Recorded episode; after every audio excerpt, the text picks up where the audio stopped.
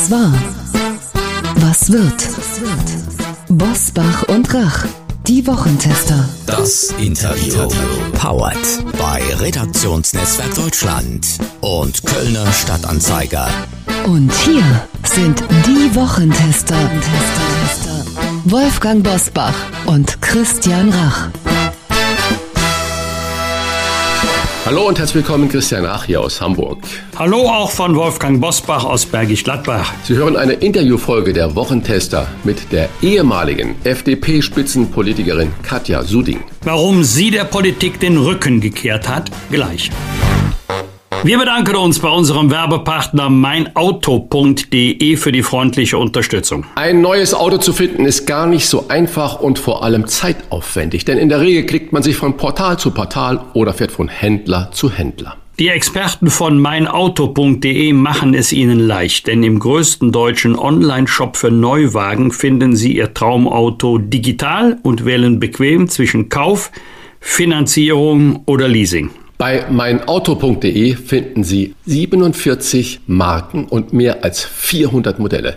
Sie erhalten eine markenunabhängige Beratung mit einem persönlichen Ansprechpartner vor, während und nach der Bestellung. Und auf Wunsch bekommen Sie Ihr neues Auto bequem vor die Haustür geliefert. Alle Marken und Modelle, die neuesten E-Autos samt Versicherung, Wartungspaket und kostenfreier Zulassung und das mit Bestpreisgarantie. Dank der günstigen Preise können auch Sie sich Ihren Wunsch vom echten Traumauto erfüllen. Überzeugen Sie sich selbst auf meinauto.de slash Bosbach und Rach. Autokauf ist Vertrauenssache. Deshalb ist meinauto.de Ihr zentraler Ansprechpartner von der Bestellung über die Auslieferung des Neuwagens bis zur Rückgabe im Fall von Leasing. Alle Infos finden Sie in unseren Show Notes und auf der Internetseite meinauto.de slash Bosbach und Rach. Heute zu Gast bei den Wochentestern. Die PR-Beraterin war elf Jahre Spitzenpolitikerin für die FDP, bis sie 2021 die Reißleine zog. Kurz vor dem Start ihrer Partei in die Ampelkoalition. Wie Politik die Persönlichkeit von Menschen und auch sie verändert hat. Heute bei den Wochentestern. Selbst nach elf Jahren in der Politik war für mich der schönste Moment immer noch der, wenn ich wieder von der Bühne gehen konnte. Zitat. Das schreibt Katja Suding, ehemalige Parteivize der FDP, in ihrem Buch Reißleine, wie ich mich selbst verlor und wiederfand. Wir wollen mit ihr sprechen über den Preis der Politik und ein Leben danach. Herzlich willkommen bei den Wochentestern Katja Suding. Hallo, guten Tag, Herr Bosbach und Herr Rach. Frau Suding, Sie waren vom 2015 bis 2021 stellvertretende FDP-Chefin in der Opposition. Jetzt regiert Ihre Partei, ich sag mal, endlich. Doch kurz vorher sind Sie aus der Politik ausgestiegen. Haben Sie Angst vor dieser Regierungszeit gehabt? Nee, ganz und gar nicht. Das hätte mich schon gereizt, durchaus äh, jetzt auch gestalten zu können. Ich habe aber meine Entscheidung 2020 natürlich in dem Wissen und in der Vorausahnung getroffen, dass es recht wahrscheinlich ist, dass die FDP nach der Bundestagswahl in einer Regierungskonstellation, welche auch immer beteiligt sein würde. Das ähm, war ja keine ganz große Überraschung. Deswegen, meine Entscheidung war eine sehr grundsätzliche. Ich bin auch von nichts weggelaufen und verfolge auch natürlich intensiv, was da jetzt passiert. Es sind ja sehr aufregende Zeiten. Freue mich auch, dass einige der Konzepte und Ideen, die ich damals noch mitentwickelt habe, sich auch im Koalitionsvertrag finden und dann hoffentlich auch Regierungshandeln werden. Also das verfolge ich immer noch alles sehr eng. Sie beschreiben in Ihrem Buch den November 2010, als Sie mit einem Glas Wein am Strand in Ägypten sitzen und die Entscheidung treffen, dass aus der PR-Beraterin Katja Suding eine Spitzenpolitikerin werden soll, weil sie etwas bewirken, verändern, gestalten wollen. Wollen Sie das heute nicht mehr? Ich bin immer noch politisch und ich habe immer noch diesen Gestaltungswillen, den ich damals hatte, aber ich bin auch davon überzeugt, dass es auch andere Möglichkeiten gibt, etwas Gutes zu tun, auch außerhalb alles Parlaments. Es gibt ja viele Menschen, die sich in der Zivilgesellschaft dafür engagieren, dass unsere Welt ein bisschen besser wird. Und ich habe für mich nach elf Jahren entschieden, auch andere Wege zu gehen und, und andere Wege zu finden, äh, mich zu engagieren und meine Ziele, beispielsweise die, die Chancengerechtigkeit in der Bildung, Female Empowerment, solche Fragen, mich denen auch weiter zu widmen. Politik besteht ja, und das kann Wolfgang Bosbach natürlich auch bestätigen, auch viel aus Neid, Missgunst und vielen Auseinandersetzungen. Aber das wussten Sie ja auch vorher. Was war denn das für ein Schlüsselmoment, der einfach, ich zitiere, drüber war? die aus dem etwas bewirken wollen, ein bloß weg hier gemacht haben. Gab es denn diesen einen Moment? Nein, das war nicht der eine Moment. Ähm, es hat mich von Anfang an begleitet, dass ich in einem permanenten Widerspruch gelebt habe. Auf der einen Seite wollte ich gestalten, ich wollte Politik machen, ich wollte etwas bewirken und habe das ja auch durchaus getan, habe aber auch sofort gemerkt, dass es da Dinge gibt, die für mich als, als Mensch, als Katja auch durchaus schwierig sind. Also die harten Auseinandersetzungen, die in Parteien geführt werden, durchaus mit auch wirklich harten Bandagen, die permanente Öffentlichkeit, das auch Eindringen ins Privatleben. Die Reden haben Sie eben schon angesprochen. Ich bin nie wirklich warm damit geworden, ähm, vorne zu stehen und vor vielen Menschen zu sprechen. Das waren Dinge, die mir schwer gefallen sind, aber ich wollte noch mehr äh, Politik machen und gestalten und deswegen habe ich das lange in den Hintergrund gedrängt, viele, viele Jahre lang, bis dann irgendwann ein Punkt kam, 2020, da war ich ja schon ja, zehn Jahre dabei, ähm, wo ich mir überlegt habe, ob das wirklich für mich noch das Richtige ist oder ob ich nicht anders mehr wirken kann, wenn ich dann auch nicht permanent als Mensch gegen diese inneren Widerstände ankämpfen muss. Das kostet ja auch viel Kraft und Kraft, die, die mir äh, dann fehlt, um, um etwas anderes äh, Gutes, positiv zu bewirken. Am 4. Januar 2011 hat bei Ihnen das Telefon geklingelt und der damalige FDP-Chef Guido Westerwelle war am Apparat.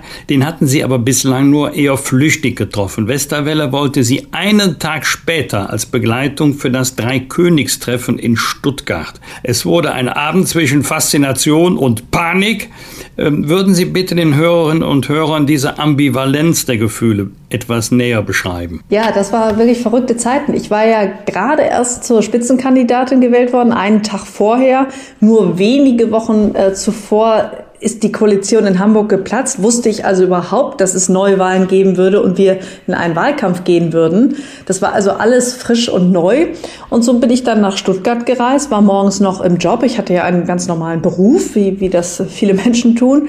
Bin dann ähm, von Hamburg äh, nach Stuttgart geflogen, um mich äh, da mit Guido Westerwelle zu treffen. War natürlich ganz aufgeregt. Ähm, hatten dann auch eine, ähm, eine schöne Begegnung. Und was er mir aber nicht sagte und was mir äh, bis dahin völlig unbekannt war, worüber ich auch gar nicht nachgedacht hatte, dass äh, natürlich sehr viele Medienvertreter da sein würden, was ja ganz selbstverständlich ist, wenn ein Parteivorsitzender, Außenminister und, und Vizekanzler ähm, kommt. Aber ich hatte eben nicht damit gerechnet, dass wir ähm, von Journalisten, Kameras, Fotografen in, in einer großen Traube empfangen werden würden und war davon tatsächlich ein bisschen überfordert, weil ich das bis dahin ähm, in, in meinem Leben noch nicht hatte, noch gar nicht kannte. Und er hat mich da aber gut durchgelotst und ähm, mich dann auch beruhigt. Und dann hatten wir einen netten Abend, der allerdings kurz war, weil Guido Westerwelle dann auch schnell zurück musste ins Hotel, weil am nächsten Tag ja das Dreikönigstreffen anstand und auch seine große Rede, die mit sehr viel Spannung erwartet wurde.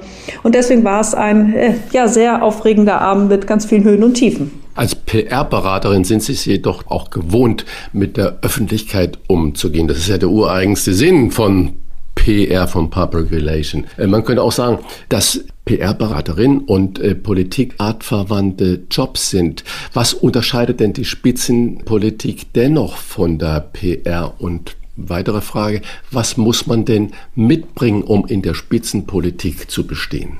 Naja, es ist natürlich ein fundamentaler Unterschied, ob man Öffentlichkeitsarbeit macht für ein Projekt, ein Unternehmen, ein Produkt, wo man also selber gar nicht im Fokus steht, oder ob man in der Politik ist als Spitzenkandidatin, wo man als Person ja auf einmal im Rampenlicht steht. Das ist natürlich etwas vollkommen anderes und ähm, stellt auch ganz andere Anforderungen. Und natürlich war mir klar, dass das Politik in der Öffentlichkeit stattfindet. Das ist ja auch richtig so. Politik muss sich ja erklären in einer Demokratie und das ähm, äh, will man ja auch. Man sucht ja auch als Politikerin die, die Öffentlichkeit.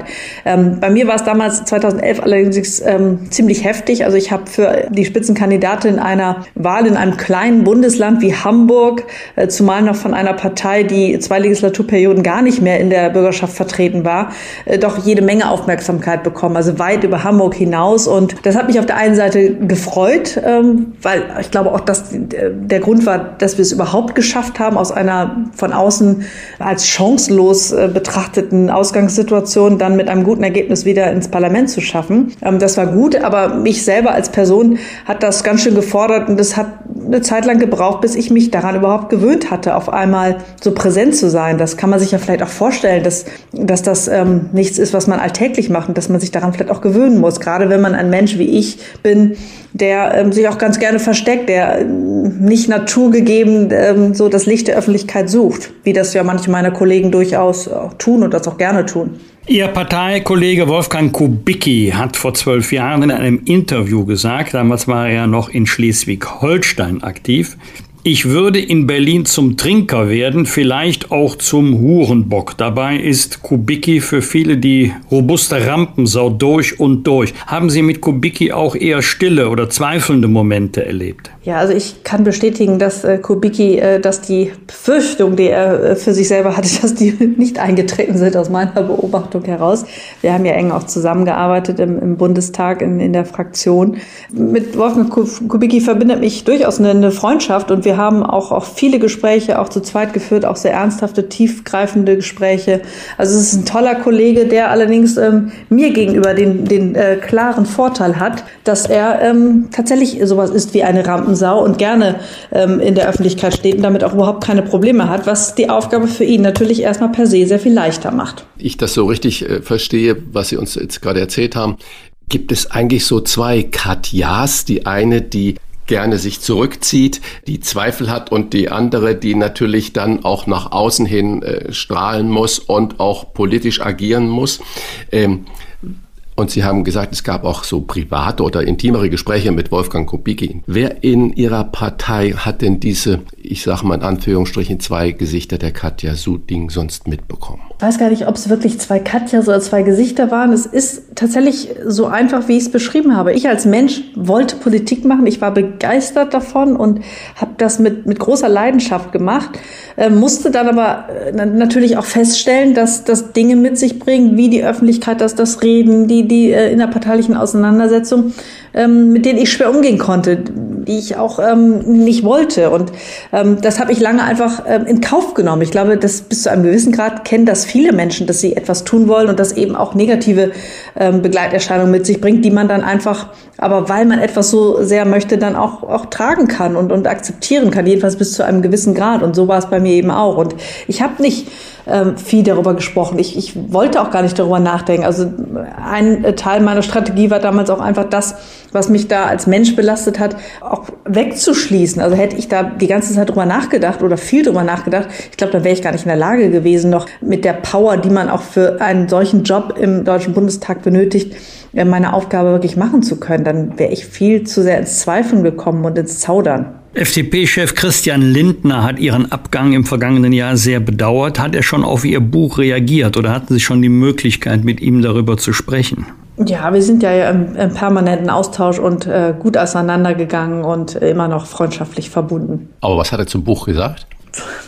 würde gerne natürlich so Gespräche, die ich mit jemandem führe, jetzt nicht unbedingt ähm, jetzt so öffentlich machen. Das äh, habe ich nie gemacht und damit fange ich auch jetzt nicht an. Andere Frage. Würden Sie sagen, wie Sie Politik erlebt haben, ist das nur etwas für, ich äh, sage es, lachsharte Kerle oder hat das mit Mann und Frau gar nichts zu tun? Ach, das werde ich oft gefragt, deswegen denke ich auch oft drüber nach. Ich, ich weiß es nicht, ich glaube nicht. Ich glaube, das ist eine, eine Typfrage, wie man ähm, mit, mit den Bedingungen, die man in der Politik vorfindet, wie man damit umgeht.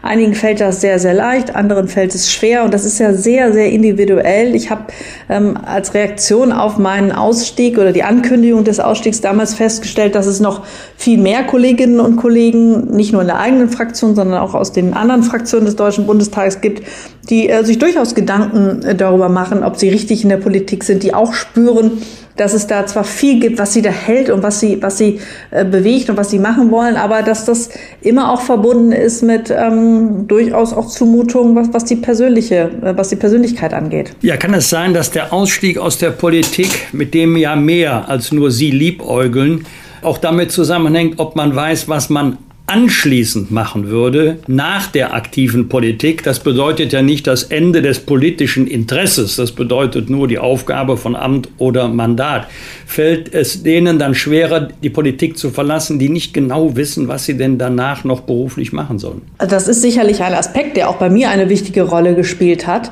Ähm, also es ist ja anders, als manche Menschen glauben, nicht so, dass man nach einer Legislaturperiode als Abgeordneter aus dem Bundestag geht und nicht mehr arbeiten müsste, es sei denn, man ist vermögend, ja, das was ich nicht viele, bin. Ja. Das gibt immer, ich weiß nicht, ob Sie das auch erlebt haben, aber das ist ja das, was, was ähm, manchmal an einen herangetragen wird. Dem ist natürlich nicht so. Ich muss und ich will ja auch weiter für meinen Lebensunterhalt sorgen, mich und meine, meine beiden Kinder auch finanzieren. Das tue ich auch gerne. Und ich habe damals ja tatsächlich nicht gewusst, wo ich hingehe. Es war nicht so, dass ich ein Angebot hatte, für das ich mich entschieden habe, die Politik zu verlassen, sondern es war so, dass ich die Politik verlassen wollte und äh, komplett neu äh, mich beruflich orientieren musste. Ähm, und das ist ähm, eine Situation, vor der auch viele andere stehen würden, sollten sie sich entscheiden, die Politik zu verlassen. Das kann einem ja durchaus Angst machen. Das äh, hat auch mir eine, eine Zeit lang Angst gemacht, weil ich ja gar nicht wusste, ähm, ob ich einen ähm, Anschluss finde, ob ich wieder auf die Füße komme, ob ich das, das schaffe, mich, mich zu finanzieren. Ich war ja auch elf Jahre aus meinem Beruf heraus. Ich konnte da ja nicht direkt anknüpfen, ähm, nicht jemanden anrufen, den ich, für den ich früher mal gearbeitet habe. So war es bei mir einfach nicht. Und ähm, deswegen hat es schon eine Zeit lang gebraucht, diese Angst auch zu überwinden. Ich habe es dann geschafft und habe dann einfach gesagt, so ich mache das jetzt. Und ich war einfach fest dann äh, davon überzeugt, dass mich eine neue Aufgabe finden würde, dass sich alles schon richtig ergeben würde, wenn ich mich einfach nur offen zeige für das, was in der Welt an schönen Dingen passiert. Und so war es dann auch. Das, was Sie jetzt da beschreiben, äh, das geht ja wirklich vielen Menschen so jetzt auch außerhalb der Politik, die sich fragen, ja. dann irgendwann mal mit 40, mit 50 vielleicht sogar, habe ich noch den richtigen Job? Fühle ich mich noch wohl damit? Sollte ich mal was anderes machen? Und wenn ja, was? Äh, Sie beschreiben, dass Sie ein Seminar besucht haben und dass es dann danach oder währenddessen zu so einem Wendepunkt war. Was haben Sie denn dort über sich in Bezug auf diese Fragen gelernt? Weil ich möchte es gerne weg von der Politik nehmen, weil viele unserer Hörerinnen und Hörer ja auch solche Gefühle haben. Ich sage bewusst Gefühle. Was, was haben Sie gelernt, was Ihnen dann geholfen hat, diese ja doch dann spektakuläre Entscheidung zu treffen? Also das kann ich äh, nur bestätigen, dass es viele Menschen gibt, die in einer Situation sind, wo sie sich fragen, bin ich hier, wo ich jetzt gerade bin, noch richtig oder sollte ich was anderes machen und woher weiß ich eigentlich, ob ich was anderes machen will und was will ich eigentlich anders machen und habe ich den Mut, diesen Weg zu gehen, nochmal einen großen Wandel in meinem Leben äh, zu vollziehen. Das sind sehr, sehr viele Menschen und das habe ich auch gespürt als Reaktion auf meinen Ausstieg. Also deswegen ähm, habe ich auch so gerne dieses Buch geschrieben, weil das, glaube ich, manche Menschen nochmal Mut machen kann und Impulse geben kann, einfach bei sich selbst zu gucken, um diese Frage zu beantworten. Und ich habe tatsächlich auch sehr intensiv bei mir selbst gesucht und äh, dann kommen wir zu dem Seminar, was ich belegt habe. Da ging es darum, äh, das Konzept des inneren Kindes ein bisschen genauer zu durchleuchten, also na, mich auf die Suche zu begeben nach Motiven, die bei mir angelegt sind, die bei jedem Einzelnen von uns angelegt sind, die äh, oft in der frühen Kindheit angelegt wurden, die sehr automatisch ablaufen, manchmal auch ganz unbewusst, die aber durchaus unsere Handlungen auch auch bestimmen. Und ich wollte einfach versuchen herauszufinden, was meine Motivation ist. Was tue ich eigentlich, weil mein inneres Kind ähm, mir ähm, sagt, etwas zu tun und was, was will ich eigentlich? Was sind meine Ziele im Leben? Worum geht es mir eigentlich? Und das zu differenzieren und da ein bisschen aufzuräumen. Darum ging es bei dem Seminar und das ist auch äh, gut geglückt. Es war anstrengend, es war schön, aber es war auch sehr befreiend, so dass ich danach sehr viel klarer sehen konnte, was, was ich eigentlich möchte. Also wirklich zu mir zu gehen und das ist ja auch tatsächlich tatsächlich etwas, habe ich auch lange für gebraucht, um diese banale Erkenntnis zu gewinnen, dass man die Antwort auf das, was man selber im Leben will, ja nur finden kann, wenn man zu sich selber geht, bei sich selber guckt und nicht etwa, wenn man ähm, bei anderen guckt, sich mit anderen vergleicht, dann wird man da nie auf die richtige Antwort kommen. Darf ich noch kurz nachfragen, Frau Suding, haben Sie diese Entscheidung mit Ihren Kindern besprochen oder Ihnen das nur mitgeteilt? Weil Sie gerade jetzt selber über das innere Kind gesprochen haben. Haben Sie Ihre Kinder mitgenommen bei der Entscheidung oder gesagt, Mensch, Mama macht jetzt das und das so? Na, also meine Kinder haben natürlich auch gespürt, ähm, dass ich nicht glücklich war. Und ich beschreibe in meinem Buch auch Szenen, die, die auch nicht schön waren. Also das war teilweise auch ein, ein belastetes Verhältnis, weil ich eben auch äh, so, so weg von mir war und so, so neben mir stand. Ähm, das ist eine Entscheidung, die ich im Wesentlichen, muss ich schon sagen, mit mir selber ähm, ausgemacht habe. Es ging auch nur so. Ich musste die Entscheidung ja für mich treffen. Und ähm, meine Kinder haben es natürlich sehr früh äh, als, als erste erfahren und sie waren glücklich. Also sie haben einfach gesagt, Mama, das ist schön, dass du etwas tust, was dir gut tut. Alles, was dich glücklich macht, macht uns auch glücklich. Mach es. Also das war, war eine sehr schöne Reaktion meiner, meiner beiden Kinder. Wen haben Sie als nerviger empfunden zur Zeit Ihrer aktiven politischen Arbeit? Die eigenen Parteifreunde oder doch eher Kolleginnen und Kollegen von der politischen Konkurrenz? Ja, wenn ich da ganz ehrlich bin, und vielleicht Herr Busbach können Sie das sogar bestätigen aus Ihrer langjährigen ähm, äh, politischen ähm, Zeit, Anstrengender waren die eigenen Parteifreunde, weil da ging es ja tatsächlich um den Kampf und den Wettbewerb, um Posten in den Gremien, um Plätze auf den Listen, um an Mandate zu kommen. Also da wurden die, die innerparteilichen Wettkämpfe durchaus hart ausgefochten. Mit dem parteilichen, äh, überparteilichen Gegner aus den anderen Parteien hat man sich natürlich auch auseinandergesetzt, aber da ging es um, um inhaltliche Auseinandersetzungen, die mal mehr oder weniger fair geführt wurden, aber da ging es um die Sache. Das war für mich immer gut auszuhalten. Daran hatte ich auch Spaß am, am äh, politischen Ideenwettstreit. Äh, unschön wurde es ehrlicherweise am ehesten in der eigenen Partei. Ja, ja, man, man ist ja auch in die Politik gegangen mit dem Wissen. Die politische Auseinandersetzung, die sachpolitisch-inhaltliche Auseinandersetzung findet mit der politischen Konkurrenz statt, weniger in den eigenen Reihen. Und das belastet und nervt einen in der Tat mehr als das, was man ohnehin erwartet, weil man mhm. weiß, dass die politische Auseinandersetzung im Regelfall jedenfalls mit der Konkurrenz stattfindet und nicht in den eigenen Reihen. Ja. Gut, dann formuliere ich die Frage mal positiv. Politik ist hart. Das höre ich natürlich von Wolfgang Bosbach immer wieder und jetzt auch von Katja Suding. Ganz ohne Politik geht es natürlich überhaupt nicht. Wir sind ja froh, dass wir ein funktionierendes demokratisches System haben, also auch ein politisches System haben. Frau Süding, was würden Sie denn einer Nachwuchspolitikerin oder einem Nachwuchspolitiker raten, der genau oder die genau wie Sie damals mit Enthusiasmus, mit wehenden Fahnen in die Politik startet und sagt, ja, ich will was bewegen.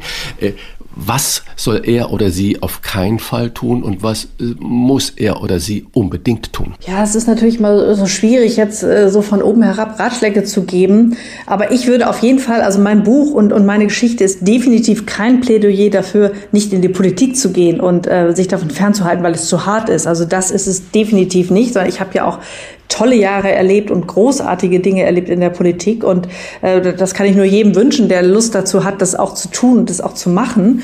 Ähm, man sollte sich darauf einstellen, dass man Dinge erlebt, die, die hart sind. Das ist, glaube ich, wichtig.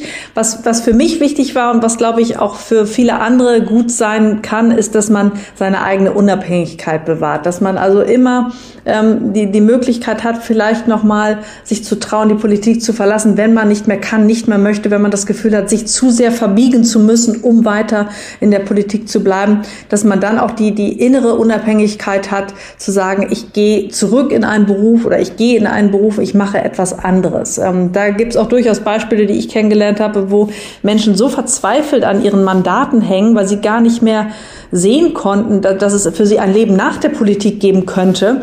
Und das bekommt dann etwas Verzweifeltes, ähm, was, was ich ganz schrecklich finde und was ich niemandem wünsche, sich jemals in eine solche Situation hineinzumanövrieren. Hand aufs Herz, wie intensiv verfolgen Sie heute noch politische Debatten oder Talkshows? Natürlich ähm, sind alle Dinge, die um den Ukraine-Krieg passieren, die ähm, nicht nur die Menschen in der Ukraine, sondern auch uns ähm, massiv ähm, berühren und auch, auch, auch was angehen und auch, auch unser Leben äh, verändern sind natürlich Debatten, die ich eng verfolge. Also ich bin da weiter dran und, und kann das auch nicht loslassen. Bin absolut gegen eine Impfpflicht und mit meinem liberalen Weltbild ist es auch nicht zu vereinbaren, Menschen nicht zuzutrauen, selbst zu entscheiden und die Risiken für sich abzuwägen. Möchte ich mich impfen lassen? Ja oder nein? Das können Menschen selbst. Äh, das passt nicht zu meiner ähm, meiner liberalen Weltsicht, äh, diese ähm, Überlegung einem Menschen abzunehmen, schon gar nicht vor dem Hintergrund, dass wir jetzt noch überhaupt nicht wissen, wie das Virus im Herbst aussehen wird, wie gefährlich es sein wird. Wir wissen nicht, ähm, ob die Impfstoffe, die wir jetzt haben, später noch wirken. Wir wissen nicht, wie lange sie wirken. Wir hören immer mehr Berichte über ähm, auch heftige Impfnebenwirkungen. Also das sind alles Dinge, und ich könnte da jetzt eine Stunde drüber reden, die abgewogen werden müssen und wo aus meiner Sicht zwingend ist, dass ich auf gar keinen Fall eine Impfpflicht beschließen darf, sondern darauf setzen muss, dass die äh, Bürger eigenverantwortlich entscheiden können, was für sie, für ihre Gesundheit, für ihren Körper das Beste ist. Und schon wissen wir, dass Sie ja immer noch ein bisschen an der Politik hängen. Natürlich. Eigenverantwortlich und selbst entschieden hat Katja Suting, dass sie aus der Politik aussteigt, aber trotzdem immer noch ein großes Interesse daran hat. Reißleine heißt das Buch von Katja Suting, das wie ein politisches Tagebuch geschrieben ist und das sich unglaublich direkt und ehrlich liest. Für jeden, der immer schon mal hinter die Kulissen der Politik schauen wollte und der sich für den Menschen hinter der Spitzenpolitikerin interessiert, der sollte das Buch lesen. Vielen Dank, Katja Suding. Vielen Herzlichen Dank, Dank von mir. Spaß gemacht. Dankeschön. Das waren die Wochentester, das Interview mit Unterstützung vom Kölner Stadtanzeiger und dem Redaktionsnetzwerk Deutschland. Wenn Sie Kritik, Lob oder einfach nur eine Anregung für unseren Podcast haben, schreiben Sie uns auf unserer Internet- und auf unserer Facebook-Seite. Fragen gerne per Mail an kontakt@diewochentester.de und wenn Sie uns auf einer der Podcast-Plattformen abonnieren und liken, freuen wir uns ganz besonders. Danke für Ihre Zeit. Die neue reguläre Folge hören Sie am 29. April um 7 Uhr. Was war? Was wird? Wolfgang Bosbach und Christian Rach sind die Wochentester. Ein maßgenau Podcast. Powered bei Redaktionsnetzwerk Deutschland und Kölner Stadtanzeiger.